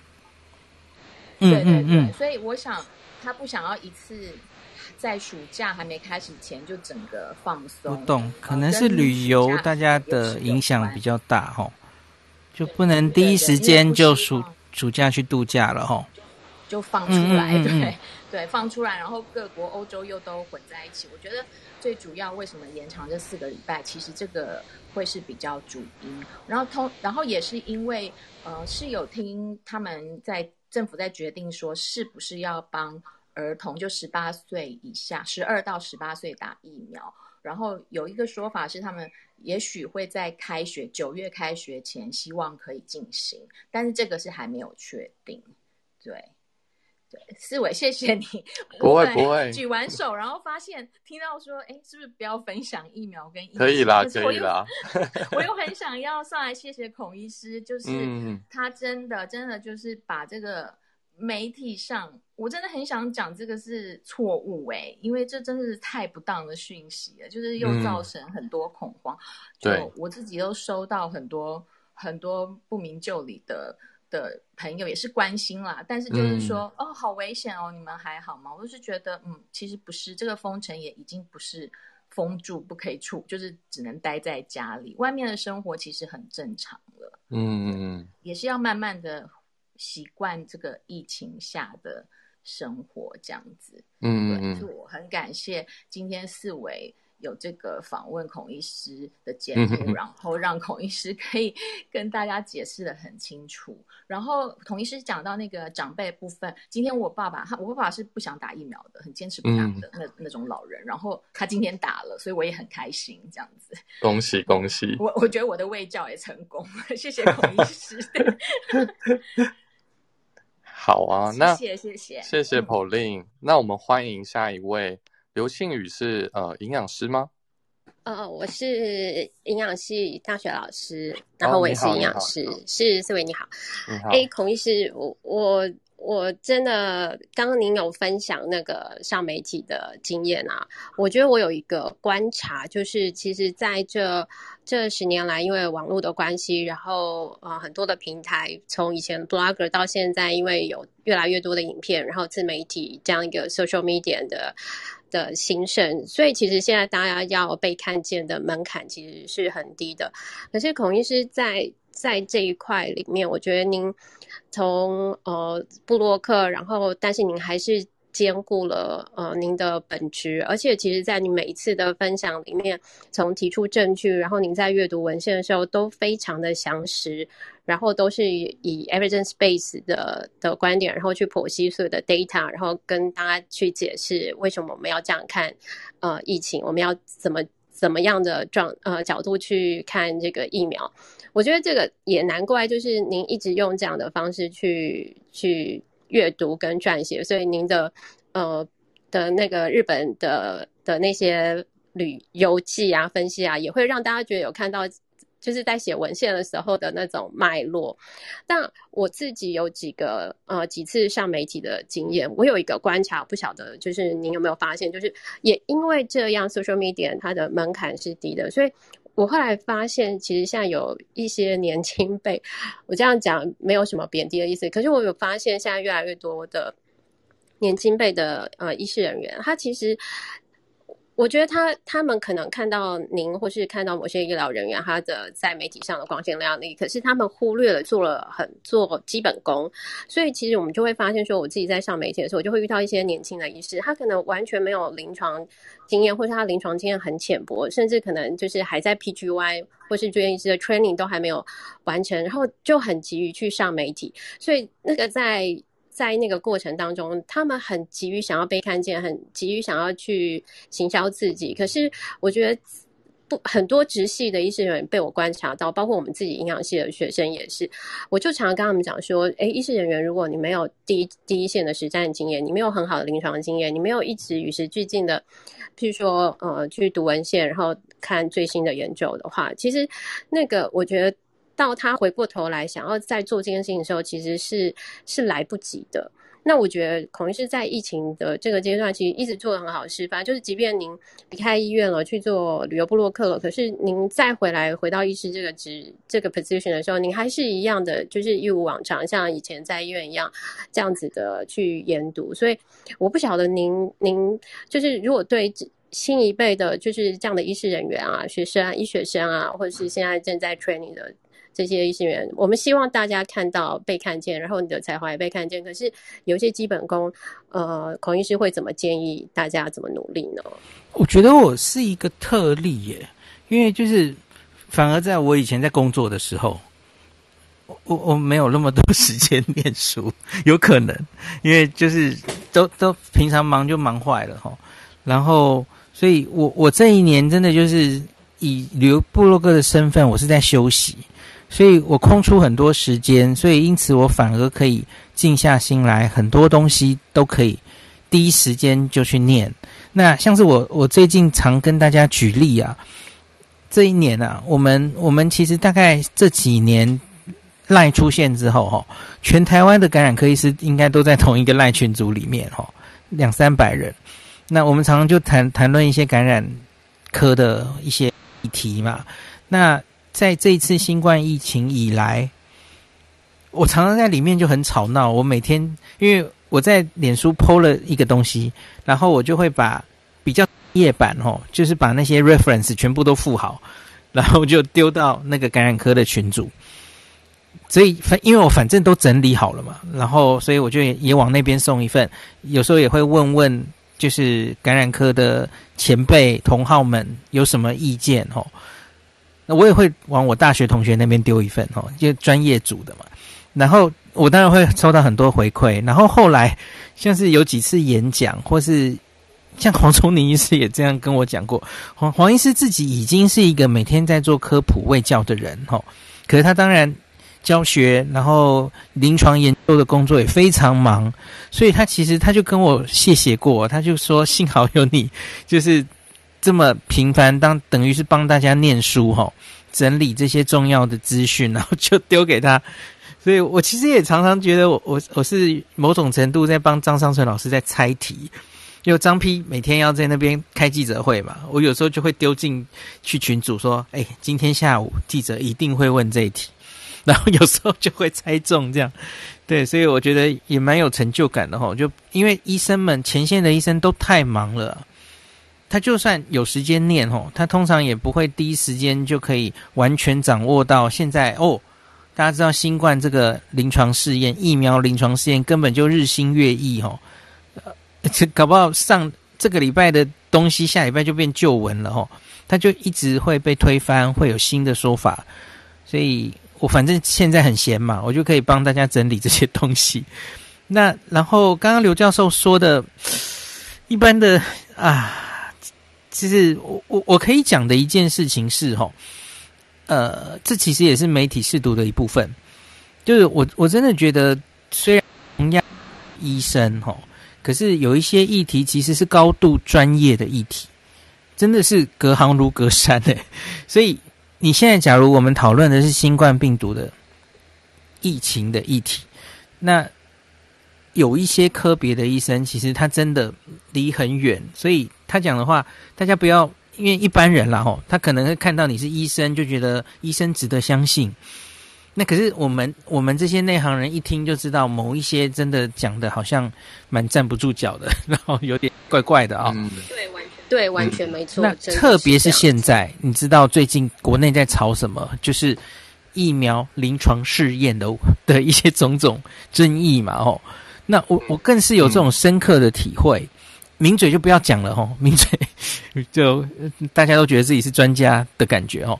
那可是我我也好几次跟大家讲嘛，哦，疫苗是很专业的事情，临床试验是很专业的事情。那六个字合起来，疫苗临床试验，我觉得真的没有几个人真的这么懂。所以我我希望我能做到的事情是，第一个，我有跟大家讲为什么我觉得我可以在这边夸夸其谈，跟大家讲一下我的想法。那大家在部落格的置顶，不对不起，是是脸书的置顶，还有我有一集 Podcast 跟大家讲我经历过什么。背景以前做过什么事，所以我了解疫苗临床试验。我当然不不敢说我是专家，那可是我可以帮大家找各方专家的说法，翻译给大家听，好，那让大家知道现在到底在争议什么。然后以科学上来说，我们到底能怎么样寻求共识，呃，解决问题。好，这我觉得是我的身份，我的能力可以尽力帮大家做到的。吼。那至于看到的一些纷纷扰扰吼，就是吵来吵去，把对方抹来抹去吼，然 后都根本就是在口水的争吵，我觉得大家就不要看了哦。那大概是这样。对这一点，我也是因为我们以前老师那个司徒惠堂老师，他现在在国务院当副院长，那他自己是文免专家，所以他有一个呃四月底的时候，他就去辅大演讲，把呃所有的疫苗做了一个很完整的一个整理，然后也说明了其实国产疫苗在研发的这个过程，所以其实，在真就是在我觉得。整体上这样看起来的时候，我我不是说因为今天是孔医师，我觉得真的是孔医师是让我觉得在在所有媒体上，我觉得现在呃，我觉得解释最清楚，而且真的是最 evidence base 用科学来说话的的一个呃，我们在现在在台面上，而且传递这样知识的，因为其实很多像像司徒老师他们可能就在真的就是在第一线做这些研发，然后要处理很多这些事情。可是我觉得您以这样子这样子的姿态，然后去传递，用很科普的方式让大家清楚的去理解。我觉得如果如果真的台面上的的状态用科学方式来处理这件事情的话，我觉得疫苗的的这个疫情不会延烧到。到现在这个情况了，那我觉得孔医师刚刚也解释，就是有提醒一件很重要的事情，就是就是只回答 自己专业的事情，因为我觉得真的上节目的时候，有时候真的要非常小心，因为有时候真的不小心呃被挖洞，就是他们可能随口问了一个问题，然后自己回答不适当的时候，我觉得真的很容易就。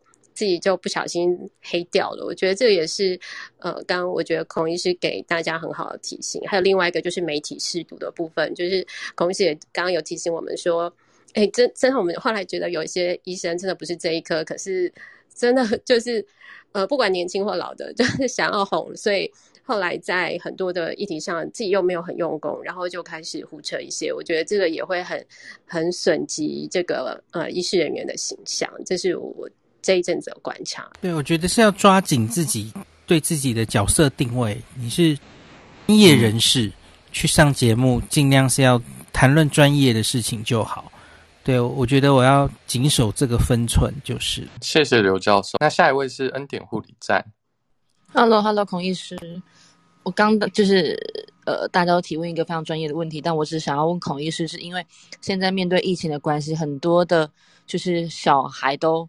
就是在家上课，然后因为就是你有两个女儿，那我只是想要请教，就是孔医师，就是您孩孩子在家就是自学的，呃，就是在家上课，就是你们家的经验是如何呢？因为我身旁有一些的老师或者是有些的家长，我觉得也是也可以听听就是孔医师的意见，然后跟他们分享这样子。谢谢。我的两只都大了，一个是国一，一个是五年级，然后他们本来就。可以用电脑哈，都还蛮常使用电脑的，所以我觉得他们这一个月来哈非常适应诶。比较困难困困扰的是我，就是他们从早到晚就占掉两台电脑，然后我就不能用我的电脑做事这样子。哦，对嘛，在线上专访什么？诶，结果女儿都在用电脑啊，在上课啊。我我反而是我比较困扰，可是我觉得他们很习惯诶，他们就上课，然后下课的时候就跟同学视讯啊、聊天啊，我觉得他们超开心的，所以我们家没有遇到特别的问题。那我们其实有一台桌机、两台笔电，电脑也还算够用。对，所以到目前为止没太多问题，有时候会面临一些技术性问题。就是什么麦克风没声音啊 的的的的事情了吼，可是基本上好像小朋友现在也习惯了，他们都可以原来都都一定要我来帮他们解决嘛吼。我觉得对他们也是成长，嗯、他们现在也会自己 trouble shooting，就找出问题在哪里，然后把它解决。嗯，我觉得还可以啦。了解了解，谢谢孔医师，因为我所听到就是很多的呃一些的家长。嗯或者是一些上课的孩子，因为刚孔就是说你的孩子很大了，然后说嗯，这国一跟、呃、小五，小嗯嗯，就是小五，这个哦，这叫小是不是？我。因为我身旁接触到是高中，OK OK，他们就是哦，就是很很很皮的，对他们就不会乖乖的，哦、他们会会上课啊，但是比如说体育课啊，那些音乐课啊，就比较困难。OK OK，对，所以我想可能是每一个年级他们的就是不。小小孩子所面临到的状态不大不大一样，虽然是听见孔医师的两个孩子习惯适应的蛮好，就觉得蛮开心。所以反而是大的孩子可能会会关不住，或是长期在家里可能会有一些适应困难，是不是？可能会有很多的诱惑，嗯、因为大的孩子到高中的时候，他们已经会 OK OK，他们有手机了，嗯、对他们就不会专心，或者是他们就会骗老师，就是放一张自己的。因为现在的，比如说 Google Meet 或者是 Zoom，他们可以换背景图，就换到自己的照片，哦、让老师误以为他们在那里。哇，我们这两只是还没有皮成这样，就都很乖，都都很乖乖的，定时就坐在前面，老师就点名什么的。好，谢谢孔医师，谢谢。谢谢。好，我们最后一位朋友怎么称呼你？哎，博君或是 Kevin 都可以。OK OK。孔医师好，然后世伟你好，那个你好。哎，首先我要谢谢孔医师，因为我现在的日常就是因为现在是就是一般的民众嘛，然后日常观察关关注那个新冠病毒的新闻，就是早上就是要进那个全球串联早安新闻的时间，然后等待那个。孔医师的说明，然后到晚上就是注，像孔医师说，就是关注那个公式的有话好说，就里面有很多，就是除了文字的说明之外，还有一些图表的资讯，就是非常清楚，可以知道，而且是有科学的那个 base 这样子。然后就是就是关掉电视之后，运动一下，晚上。再上 孔医生的到孔医生的那 Clubhouse 房，就继续收听，这样就是每天固定，好像已经变成今日日常这样，还蛮有趣的。然后就是对，然后我我原本有三个问题，就是浓缩成，就是挑第二题就好。就是第一个，呃，就是这个问题就是有关说，想要请教孔医生有没有，呃，在日本旅游经验当中有一些，呃，相对就是一般比较。我们比较热门，可能会去呃金阪神或是东京那边，然后想请教孔医生有没有推荐，或是你自己有没有一些那些比较相对冷门，然后可是你玩起来觉得很值得，就是大家去漫游的地方可以推荐这样，主要是这个问题这样。我觉得这个也是万一，不是万一，应该一定会以后旅游恢复的时候，那个比较官方客。不热门的地方，比较少的地方，搞不好反而会受欢迎哦，因为就是遇到的人比较少，然后不不是在大城市里面，然后坐这种公共交通工具，受传染的几率比较高，所以可能是租车，然后可以去，诶比较乡下，遇不太到观光客的地方会受欢迎，而这个地方呢，这一年来，其实我也常介绍我我心目中觉得不错的就是四国，因为这我最近的一年就在工作结束前，我去了两趟那个香川县看濑户内海的艺术祭，然后这一年我原本有去高知的合作计划，那高知原来已经行程都排好了哦，结果就因为疫情不能成行。希望疫情后还是可以成型。那可是这一年，就是还是有跟他们合作，有推出，就是我脸书还是有 po 旅游的东西嘛，介绍一些高知的东西，他们就丢丢最新的资讯给我吼。所以我我没有真的去过高知，没有去过那些地方，可是我自己都觉得，从照片或文字上很想，就是真的解封之后。就先去高知一趟，四万石川，然后坂本龙马的那些足迹，我觉得都很有兴趣。那所以我现在觉得类似这样的地方，哈，四国是一个，东北是一个，然后东北大概人也没有这么多。那北海道在比较道东的地方，大概也是这样，哈。那所以这个大概是我以后，哈，大概会想。这东京、大阪这些地方，吼，大家其实也都很多资讯了嘛，吼，很多人写嘛。可是这些比较嗯偏远的，吼，比较没有那么多人注意到的地方，我觉得也很值得介绍给大家。了解，呃，我我想再呼应一下那个孔医师，就是我自己的话，就是我还蛮推荐可以在就在本周的那个山阴，就是。岛根岛根跟鸟取鸟取，我都我觉得都还蛮不错，因为我之前呃是因为有亲戚那边常住的关系才会去这两个县嘛，不然好像我听说岛根县也算是连日本本地人都很少知道这个县到底是哪里的地方，嗯嗯、但但是就是我去那边玩的时候，我就觉得，哎，我终于到一个很少听得到中文的。就是地方，比如说你要学有一些小小城，就是都跟那个漫画家，就是像比如说那个呃，名侦探柯南，对，对他们，对对啊，就是，可是那个地方其实很少台湾或是呃我们中华就是说中文的人，然后你就觉得说，哎，虽然我日文好像不太好，然后只能通英文，可是又觉得说，哎，我到这边还是观察，就是最，就是最比较没有被很多那种外外国观光客占满的地方，这样我觉得岛根跟鸟取这两个地方我从来没去过，所以去鸟取的沙丘，然后岛根的出云大社，对吧？我我都没去过，很想去。嗯嗯，谢谢谢谢。好，谢谢你。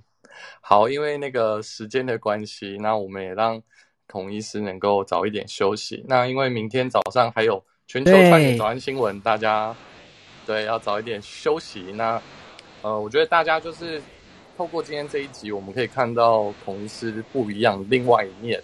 那也希望透过这一集，我们能够有好的一些。呃，卫教的一些观念，然后也可以透过这一集啊，我们能够把它分享出去，呃，让更多的听众朋友去认识到孔医师这样子。